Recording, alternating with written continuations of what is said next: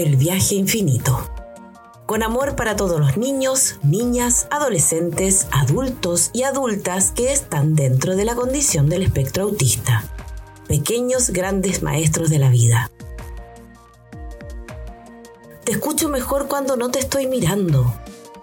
La mayoría de la gente observa mejor lo que es y no lo que puede llegar a ser.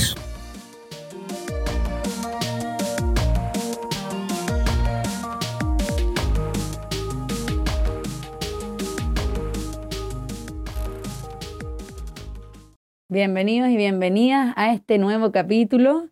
En esta ocasión estoy yo sola, Constanza, ya que la Javi eh, está preparándose para irse de viaje. ¿ya?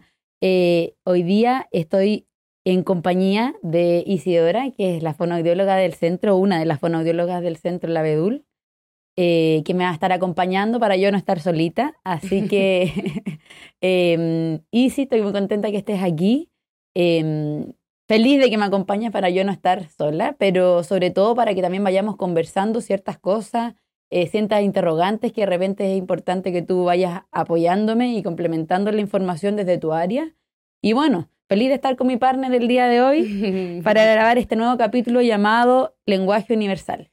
Sí, hola mi querida Conti. Bueno, yo obviamente estoy muy emocionada, muy contenta de estar aquí, de que me hayan invitado a formar parte de este hermoso proyecto que crearon junto con la Javi y eh, también muy emocionada de poder entregar o aportar con mi granito de arena eh, desde mi área, que es la fonoaudiología que tanto amo. Así que feliz y honrada de estar aquí.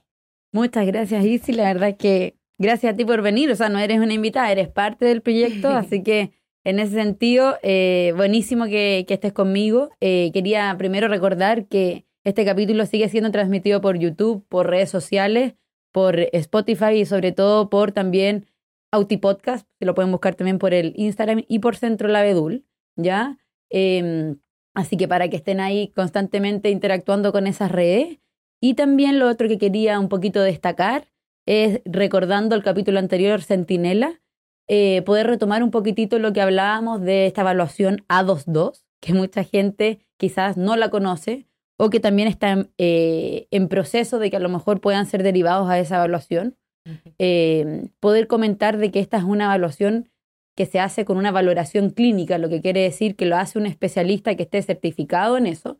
Suele ser gente del área de la salud y de la educación, eh, pero es un eh, diagnóstico clínico, lo que quiere decir que se basa en síntomas y signos que son fundamentales y se, se ve y se pesquisa en relación a un especialista que pueda valorar, hacer una valoración, una ponderación con respecto a la funcionalidad y la disfuncionalidad de la persona en algún momento específico de la vida, obviamente basándose en esta triada de sintomatología.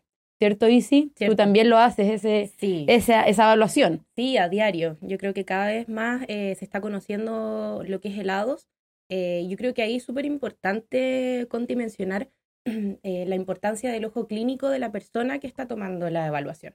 Ya, como bien tú dices, es un diagnóstico clínico, entonces la experiencia yo creo que es súper importante en este tipo de evaluación. Claro, hay que tener ahí eh, como un poco de conocimiento Mm. y de expertise en poder ver qué es lo que estás valorando y evaluando. Entonces era importante dejar eso claro, que no lo habíamos podido cerrar bien la semana pasada también con la Javi. Así que Ujú. para que la- a la gente le quede más o menos claro, la idea era poder eh, entregar esa información para que tengan el conocimiento también de eso. Y bueno, hoy día ya estamos entonces en este tercer capítulo, el cual, vuelvo a repetir, se llama Lenguaje Universal. Lo que a mí me gusta bastante el título, porque nos entrega también la opción de poder plasmar a la gente que nos escucha eh, el que, claro, este lenguaje universal eh, es algo que es bien desafiante para todas las personas que están dentro del, espectro, ya que eh, no todas las personas se comunican a través del lenguaje verbal, sino que muchas de estas también eh, es importante ir incorporando el uso de gestos, el lenguaje corporal, y que claro, es uno de los grandes desafíos dentro de las personas del espectro, por lo cual es importante poder comprender de que si bien eh, todas las personas que están dentro de esta condición tienen distintas maneras y distintos estilos comunicativos, es fundamental poder hablar sobre esto y que más allá de lo verbal hay otras formas de poder comunicarse, ¿cierto, Isi? Exactamente, vamos a ir an- indagando un poquito más en eso eh, a medida que vayamos eh, avanzando en la conversación. Claro, y aquí es donde se me viene también un sinfín de preguntas que me gustaría que fuésemos conversando, Isi, que tiene que ver con que, qué es lo que pasa muchas veces eh, con respecto a, a, esta interrogante que muchos papás creen que fonoaudiología o que las fonoaudiólogas lo que tienen que hacer es hacer hablar al niño. ¿Qué pasa con eso, Isi? Que me imagino que es algo que te pasa a diario y que de repente presiona bastante al especialista con ciertas cosas. Sí, Conti, totalmente. Eso es algo que me pasa todos los días y que converso y converso con los papás. Em, y la verdad es que la fonoaudiología va mucho más allá de que el niño habla o no habla, ¿ya? Eh, existen diferentes hitos que se tienen que ir dando en el desarrollo evolutivo de los niños para que el niño logre llegar a hablar, ¿ya? Entonces, ahí es súper importante eh, conversar esto con los papás, ser súper realistas con el proceso de, de su hijo, ¿ya? Porque, eh, y no solamente hitos se tienen que ir dando, sino que diferentes situaciones que se tienen que ir estableciendo para que el niño logre hablar, ¿ya? Entonces, porque, por ejemplo, ¿cómo yo voy a pedirle a un niño que hable, siendo que está totalmente desorganizado desde, desde lo conductual o interferido desde lo sensorial, ¿ya? Ese niño en ese mismo momento está tratando de luchar con mucha información, con muchos estímulos que tiene que ir procesando, para que más encima yo le, pide, le pida perdón, que hable, Claro, es verdad eso que dices, Isi, la verdad que es uno de los grandes desafíos, sobre todo para la fonoaudióloga y para los mismos niños que están muy presionados a eso, el poder comprender que, sobre todo cuando la consulta es tardía, tienen que ir pasando ciertas cosas a la base que necesitan consolidarse para que esta intervención se lleve a cabo y vayan ocurriendo progresos, pero también está esta presión desde el entorno de que el niño hable y entonces y si a ti que has recibido una cantidad de niños gigantes y de adultos, adolescentes dentro del centro, ¿cuál es el motivo principal de consulta para consultar en fonoaudiología en el abedul o donde tú te has desenvuelto? Mira, justamente esto que estamos hablando con ti. Eh, la mayoría de los padres de niños pequeños consultan o porque el niño no habla o porque habla poco, ¿ya? Entonces ahí a mí me gusta hacer eh, en las primeras sesiones sobre todo una especie de psicoeducación a los padres, ¿ya? Poder explicarles cómo esta condición del espectro autista implica o interviene en lo que tiene que ver con las habilidades de lenguaje y comunicación, ¿ya? Eh, y una vez que ya tienen más o menos claro esa situación, poder conversar también acerca de las expectativas de ellos mm. mismos, ¿ya? Para mí eso es súper relevante, es un temazo el tema de las expectativas eh, de los padres, yo creo que todos los días en el, en el centro.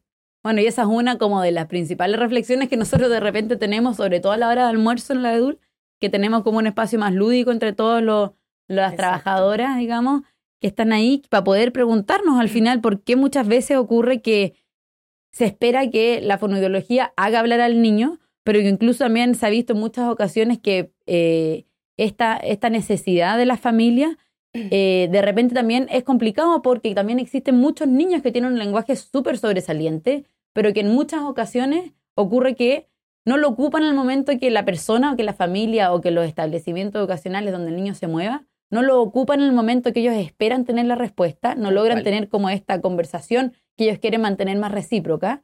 Pero claro, por otra parte, el niño sí logra cubrir sus necesidades de querer ir al baño, de pedir comida, de, demostrar cuáles son sus intereses más profundos y de pedir ciertas cosas, pero no es en la frecuencia y la consistencia que uno como padre espera. Entonces, aquí donde también ocurre, y nos ha pasado mucho frecuentemente ahora, que ya se ha vuelto también a la presencialidad, de que nos buscan los colegios para poder ver cómo obtener la información del niño con respecto a estas pruebas que obviamente de repente piden eh, para poder obtener el contenido del niño y no saben cómo hacerlo por más de que esté ese lenguaje que de repente es muy peculiar, sobresaliente, eh, esperado por sobre la norma de lo que se espera para ese niño en esa cronológica y ocupan palabras súper, digamos, formales de repente y uno dice, chuta, hay lenguaje. El punto está en que él lo ocupa cuando él quiere y ahí también cómo lo obligo yo. Exactamente. Eh, eso también es súper importante. Yo creo que ahí hay hartas cosas que analizar contigo. Lo primero es que eh, tenemos que entender la condición del espectro autista como un espectro, ¿ya? Y también verlo así desde el lenguaje, ¿ya? Como tú bien dices, o sea, hay niños que tienen un lenguaje súper fluido y que es sobresaliente eh, para su edad, sin embargo, hay otros que eh, tienen una desarmonía significativa importante en las habilidades comunicativas o lingüísticas. ¿ya? Entonces, por eso, hay la importancia de ver al niño desde la individualidad. ¿ya? Y aquí, claro, y aquí también se pone en evidencia más allá del estilo comunicativo del niño, que también hay características propias y personalidades que también hay que respetar. Pues, Exactamente, y eso es lo que pienso todos los días. O sea, eh, de repente siento que eh, tendemos, y digo tendemos porque a mí también me ha pasado, a atribuir todo al diagnóstico, mm. pero nos olvidamos que también existen características que son propias del temperamento, de la personalidad de, la personalidad de los niños, y, y, pienso como, ¿por qué yo tengo que cambiar eso si esa persona es así? Claro, y ahí también es donde uno dice, chuta, si el niño logra cubrir las necesidades básicas, ¿qué más tendría que yo esperar de él? ¿Por qué estoy esperando como que él narre sucesos o me entregue más información de la que yo quiero? Si el niño está ahí, está conmigo, entiende, me entiende, porque sabemos que comprende lo que pasa en el ambiente y está, está entre nosotros, pero estoy esperando otra cosa más, que es lo que me está demandando el medio, digamos. Claro, o que lo haga de la forma, como tú bien decías, eh, en que uno lo mm. espera. ¿ya? Y ahí entra también lo que tiene que ver con la calidad de las respuestas que se esperan o que son adecuadas socialmente, ¿ya? Em, porque pasa, eh, y yo también trato de explicárselos a los papás harto, eh, que eh, sus hijos responden de manera diferente a, a, lo que tiene que ver con lo social, a niños neurotípicos o que son acordes a la norma, por así decirlo. ¿ya? Entonces puede ser que les pase que piensen que un niño no los está escuchando o no está registrando o no está atendiendo porque está, no lo está mirando o porque está tan apasionado con, esos intereses específicos que pareciera que realmente no está escuchando. Pero desde mi experiencia yo he podido comprobar con los niños del espectro que no es así. Ellos sí registran, que ellos sí te escuchan, solamente que de una forma diferente. Claro, porque lo establecido, sobre todo para colegios o establecimientos que son que tienen, funcionan bajo mecanismo de reglas, es esperar que el niño esté sentado, que el niño esté mirando la pizarra, pero muchas veces los niños que nosotros atendemos son niños que a lo mejor necesitan estar parados, pero que pasa mucho que es muy contradictorio, porque pasa que empiezan a, a, pedir eso como exigencia, pero a la vez el niño tiene un muy buen desempeño académico, entonces es como contradictorio, porque ¿por qué necesito que esté sentado si él igual está percibiendo y está atendiendo lo que está pasando alrededor? Claro, claro toda la razón contigo. Y ahí la importancia también de poder tener una comunicación súper directa y efectiva con los mm. establecimientos donde estén los niños, ¿ya? O sea, es importantísimo poder conversar con ellos y llegar a acuerdos en modificaciones de pautas, en, e, evaluaciones o lo que sea pertinente hacer, eh, pero eh, creo yo que tiene que ser viendo la realidad del niño. Es verdad eso, o sea, de repente pasa que hay ciertos colegios que son más demandantes que otros y que eh, son menos flexibles también. y que se hace complejo de repente poder llegar a ciertos acuerdos, pero es fundamental porque al final por cada acuerdo que uno hace, por cada adaptación, que de repente ni siquiera es curricular, es ambiental, este nivel de sintomatología baja y ahí te das cuenta que dices, chuta, no era tan terrible la situación, porque al final todos los actores, digamos, como, como bien se llama en el primer capítulo también, eh, logran también adaptarse. No es siempre el niño el que tiene que adaptarse porque hay características propias y necesidades de cada persona, por más allá que esté dentro o fuera del espectro, que necesita eh, algunas modificaciones y con eso es suficiente también. Entonces, aquí también, Isi, a mí me gustaría preguntarte con respecto a la importancia del lenguaje. ¿Por qué es tan importante esto de repente en desarrollar en los niños y cómo esto se potencia? Bueno, eh, obviamente sabemos que el lenguaje es súper importante porque es la forma en que nosotros podemos comunicarnos y satisfacer nuestras necesidades básicas, ¿cierto? Mm. Em, ahora, eh, es súper importante entender que el lenguaje oral no es exclusivamente la única forma de comunicación que, nosotros mm. tenemos, ¿ya? Existen otras formas de comunicación, eh, como por ejemplo la comunicación aumentativa alternativa, que son diferentes al final formas de poder ayudar al niño a mm. comunicarse. Entonces, uno dependiendo de eh, cómo va viendo al niño, cuáles son sus reales necesidades, va en el fondo apoyando con diferentes estrategias. Ahora, desde mi experiencia, creo que no es bueno casarse con ninguna, ¿ya? Yo voy utilizando diferentes estrategias a la medida que voy viendo que eh, va siendo necesario. Claro, y aquí también uno puede ir complementando las técnicas, si bien hay muchas cosas en el mercado que uno puede ir capacitándose constantemente, eh, es importante comprender que como es un espectro, no es que todo tipo de técnica sirva para todo o, o simplemente una sirve para todas las personas del espectro, no es así. Claro, al final es ensayo y error. Sí, efectivamente, efectivamente. Y aquí también, aparte de hablar de este lenguaje de repente sobresaliente que hay algunos niños que tienen, eh, hay otros niños que también tienen súper indemne este lenguaje y pasa que se presentan como con características más de mutismo o que en ciertos contextos nomás aparece eh, eh, este lenguaje y claro, suele ser en lugares donde ellos se sienten más protegidos y donde de repente eh, no se sientan tan expuestos. ¿Qué es Mm. lo que pasa con esas familias cuando consultan y uno dice, chuta? La realidad es que no sé por qué pasa que esto ocurre solamente en mi hogar eh, o en mi casa, puerta cerrada, el niño habla, habla, habla, pero en otros contextos no ocurre. Mm, Sí, eso también es súper común con ti.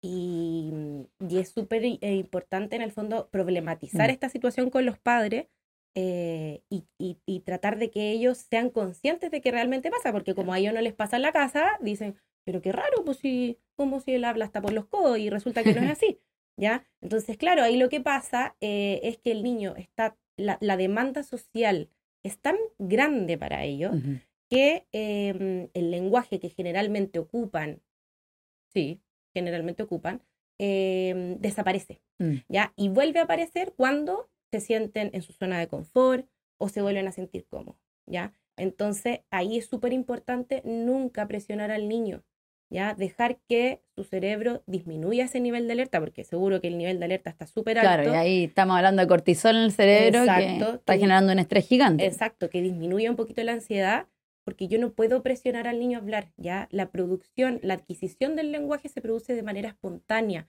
libre de expectativa y sin exigencia, Mm, ¿ya? Eso es súper importante también de, de dejar súper en claro, ¿ya? Claro. Y ahí también es donde se viene la gran interrogante que hay que comprender que uno de los desafíos más fundamentales dentro de esta condición tiene que ver con este gran título interacción social, Claro. lo que nos viene a mostrar que efectivamente lo primordial es poder también tener instancias más controladas, obviamente, que son las que hacemos, digamos, en el abedul, de poder eh, incorporar a varios niños que sean y que tengan los mismos desafíos dentro de las mismas sesiones, en un lugar que sea lo más protegido posible para que empiecen a pasar cosas que son mucho más espontáneas, porque si bien la, la- la interacción con el adulto siempre va a ser tratar de modular estas conductas, es diferente eh, cuando existe un desafío con un par, es ahí donde aparece el desafío. Pasa mucho que los niños en las entrevistas, los padres refieren que se llevan súper bien con adultos o con niños más pequeños, pero cuando el verdadero desafío está con el par, es importante que esto se pueda plasmar en estas sesiones y por eso también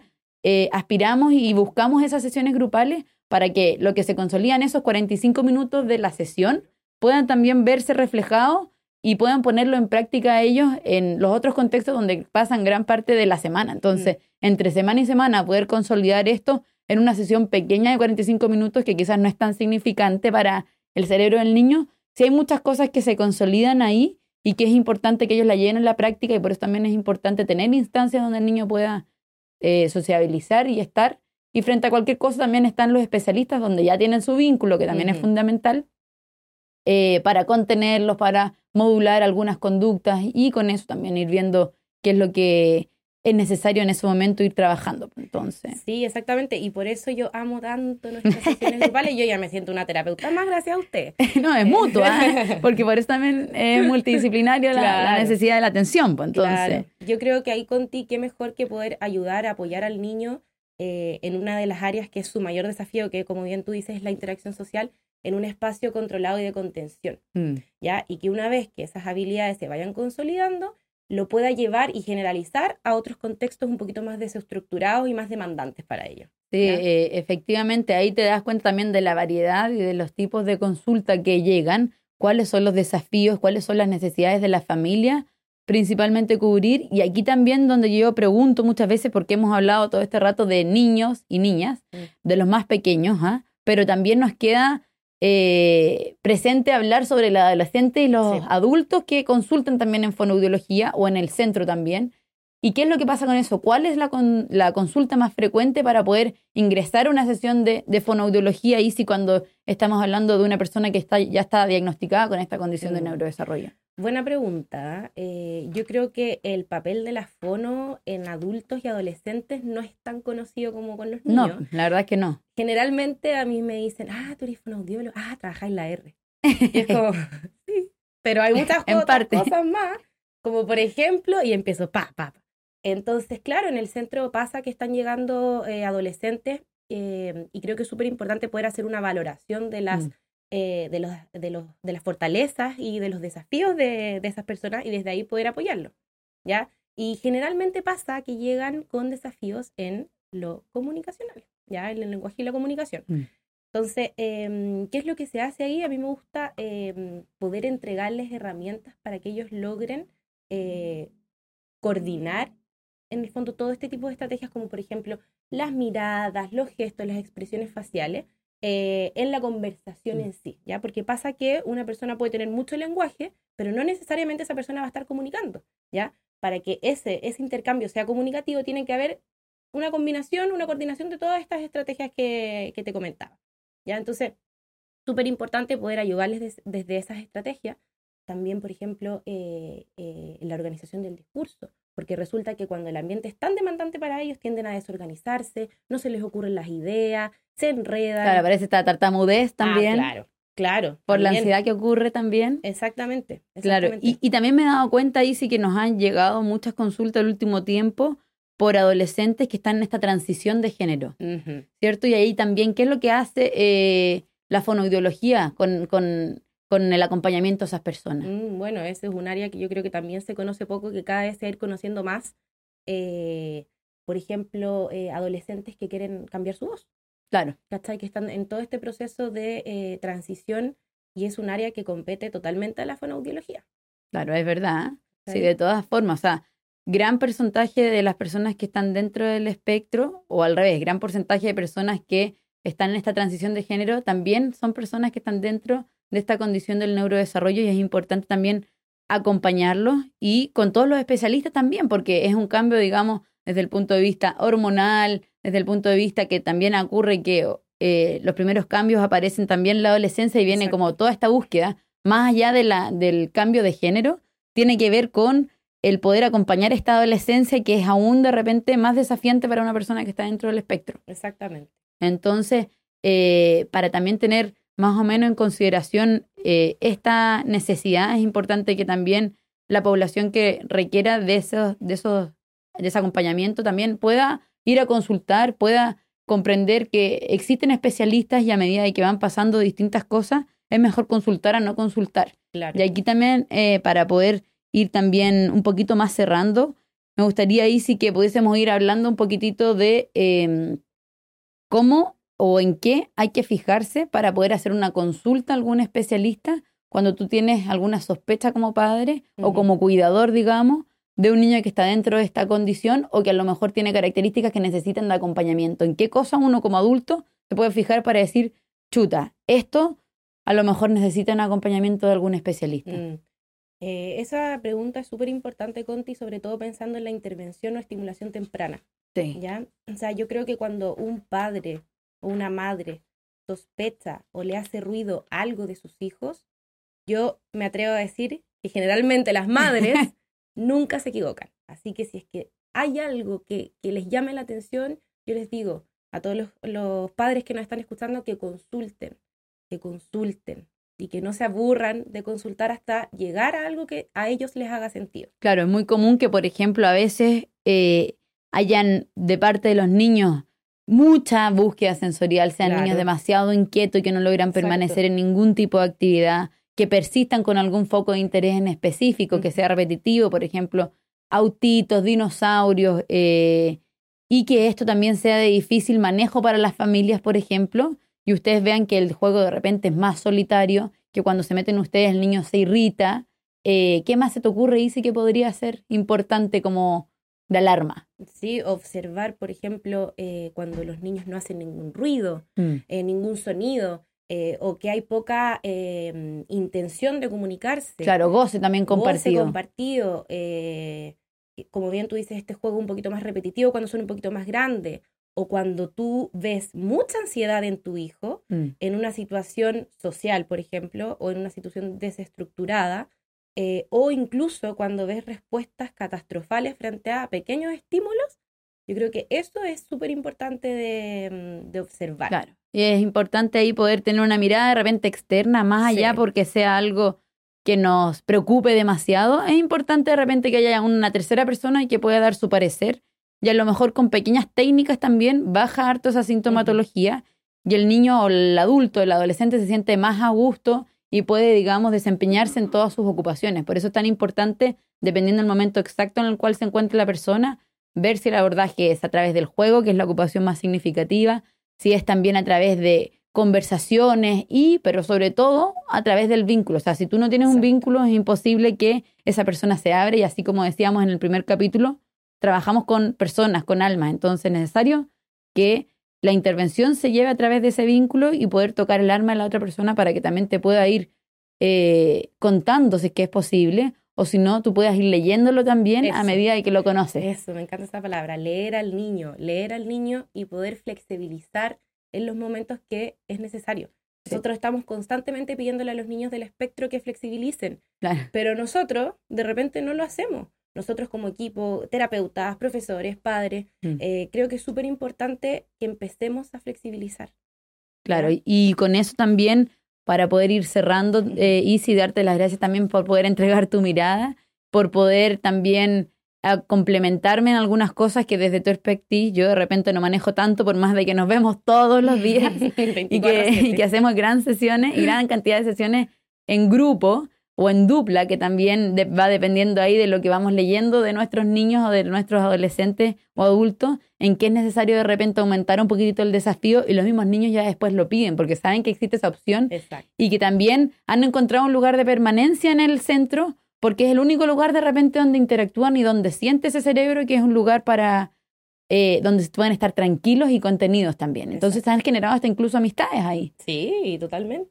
Ya tenemos ahí nuestros nuestros grupitos de niños que son súper amigos y que se están de menos. Sí, y se, invitan, ¿ah? con los papás. Y se invitan a las casas y claro, todo. Claro, a cumpleaños. Claro, se ha hecho ahí una dinámica bien rica y que pocas veces también se da porque se tiende a trabajar también en esta individualidad que muchas veces sí, está bueno al principio sobre todo, eh, pero en algún momento también queda al, al descubierto que necesitamos aumentar un poquitito el desafío, sobre todo comprendiendo que este es uno de los grandes desafíos que relatan desde los adultos hasta los más chiquititos uno puede ir viendo que esa sintomatología va bajando a medida de que se expone a esa situación, pero en una manera controlada. Así que Isi, muchas gracias por acompañarnos el día de hoy, por acompañarnos mutuamente.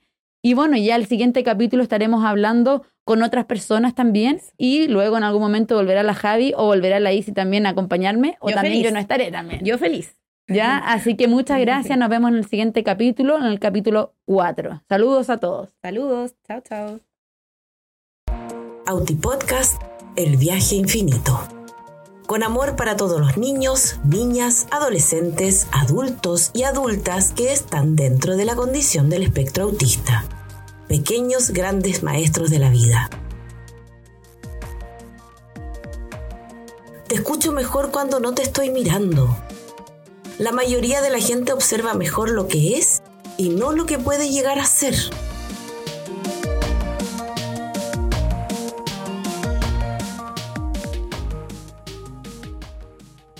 Bienvenidas y bienvenidos a todos a este eh, sueño hecho realidad.